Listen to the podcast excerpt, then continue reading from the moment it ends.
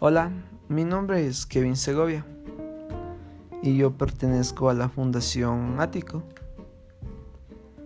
que se dedica a tratar con niños que tienen padres privados de libertad.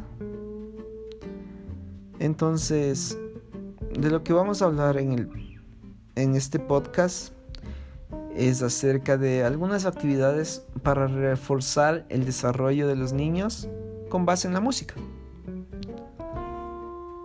Em, al hablar de esto, se sabe que la música involucra el diario vivir de las personas. Desde que el ser humano es un feto y está en contacto con la música. De hecho, se sabe que el oído es el primer órgano sensorial que se desarrolla dentro del útero lo cual hace que el feto empiece a involucrarse en las actividades que realiza la madre. Es decir, la música que escucha la madre, los ruidos que ella hace, los latidos del corazón, e incluso puede notar cuando la madre está relajada. Por esto, los sonidos más graves son los que causan más relajación para el bebé a diferencia de los sonidos agudos. Y esto podemos verlo fácilmente con muchos ejemplos, donde un ronroneo, una música suave relaja al bebé, un sonido grave y suave hace que el bebé incluso duerma. Es más, una de las fuentes de estimulación temprana para el bebé es la que le proporciona el Padre a través del canto relajante que emite. Este canto es más conocido como canción de cuna.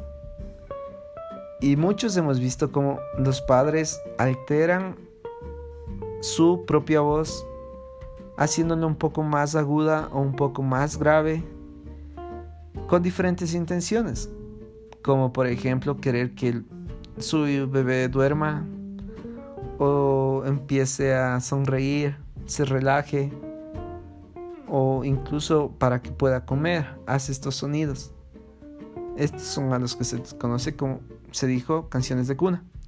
Y esta estimulación provoca que los niños intenten realizar sus primeras entonaciones vocales gracias a esto.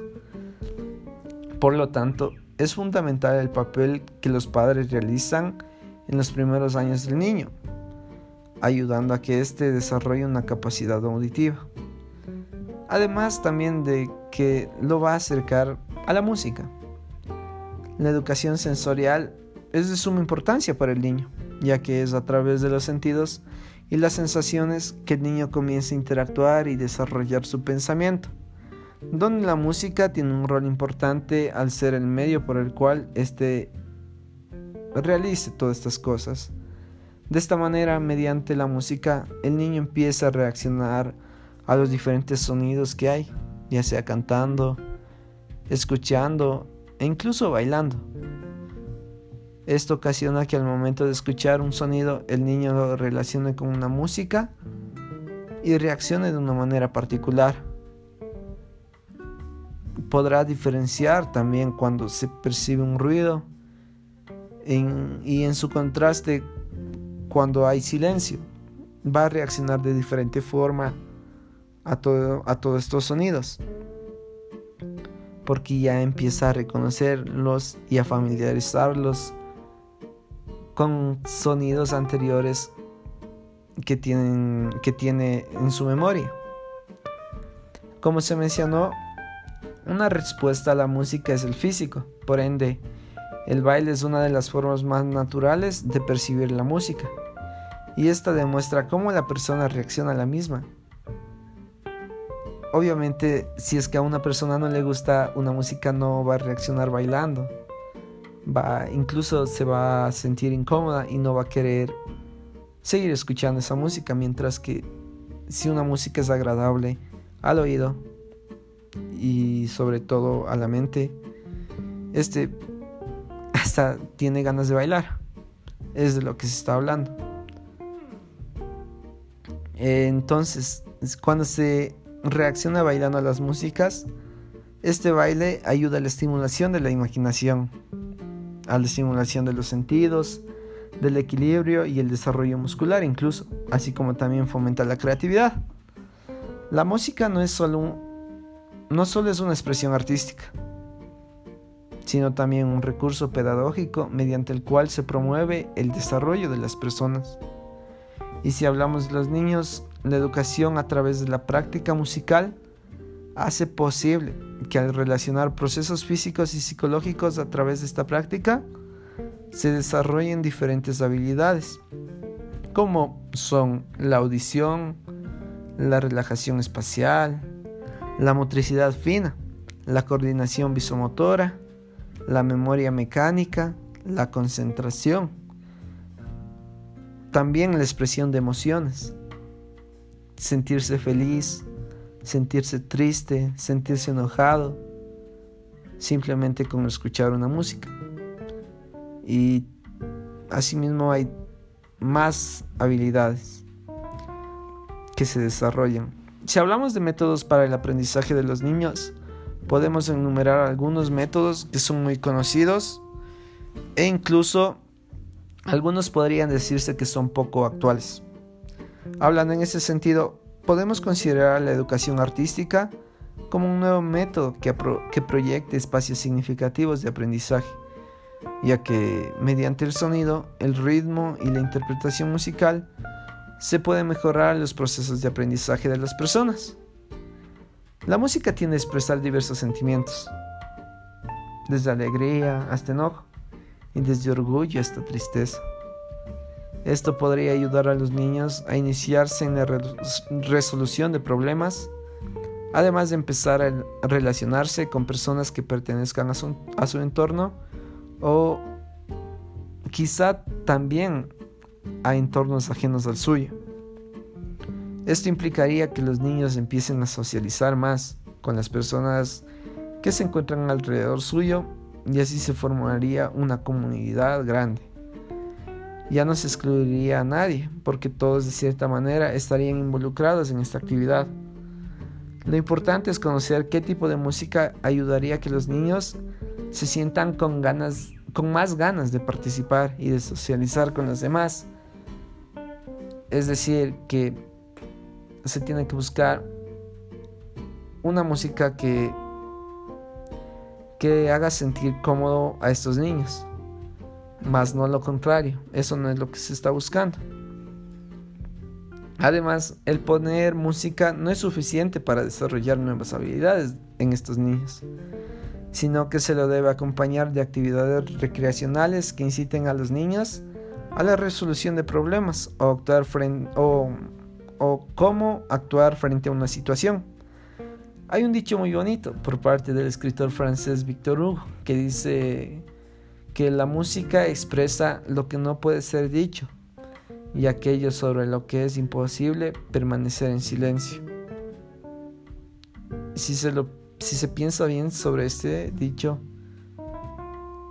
se sabe que es verdad. Para finalizar, hay que dar por hecho que la música es un elemento que favorece en el desarrollo de los niños, de tal manera que afecta el plano psicomotor, cognitivo y emocional. La música ayuda a que el niño tome conciencia de su esquema corporal, con lo cual obtiene el sentido del ritmo, también del espacio-tiempo, así como de cuál es su posición con respecto a las demás personas. Desde el plano sentimental encontramos a la música como un medio que transmite emociones y sentimientos a través de su ritmo. Mientras más movida es la música, tiene más matices, se, se puede entender que esa música es feliz, que causa alegría. Claro que todo depende de, la percepción de la persona, pero en general es así, mientras que un sonido un poco más relajado un poco más más grave tiende a causar tristeza o tiende a hacer que las personas piensen sobre cosas un poco negativas en sí.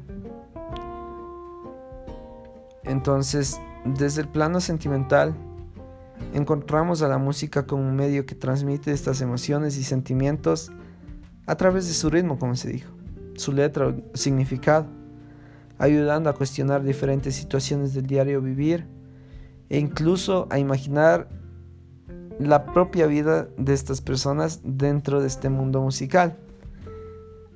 En este sentido, quisiera hacer algunas preguntas, como por ejemplo, ¿crees que es mejor quedarse con los métodos tradicionales? ¿O quizá es mejor arriesgarse y animarse a intentar algo nuevo? No sé, pero ¿has escuchado algún caso de un grupo de personas que se han beneficiado de este método dentro del entorno en el que te encuentras? Y por último, ¿piensas que la etapa en la que se encuentran los niños es adecuada para realizar dicho aprendizaje mediante música? Estas son las preguntas que te hago. En conclusión, se recomienda a las personas encargadas implementar este nuevo método de aprendizaje para motivar a los niños capacidades, tanto física como psicológicamente. Eso es todo por el podcast y muchas gracias.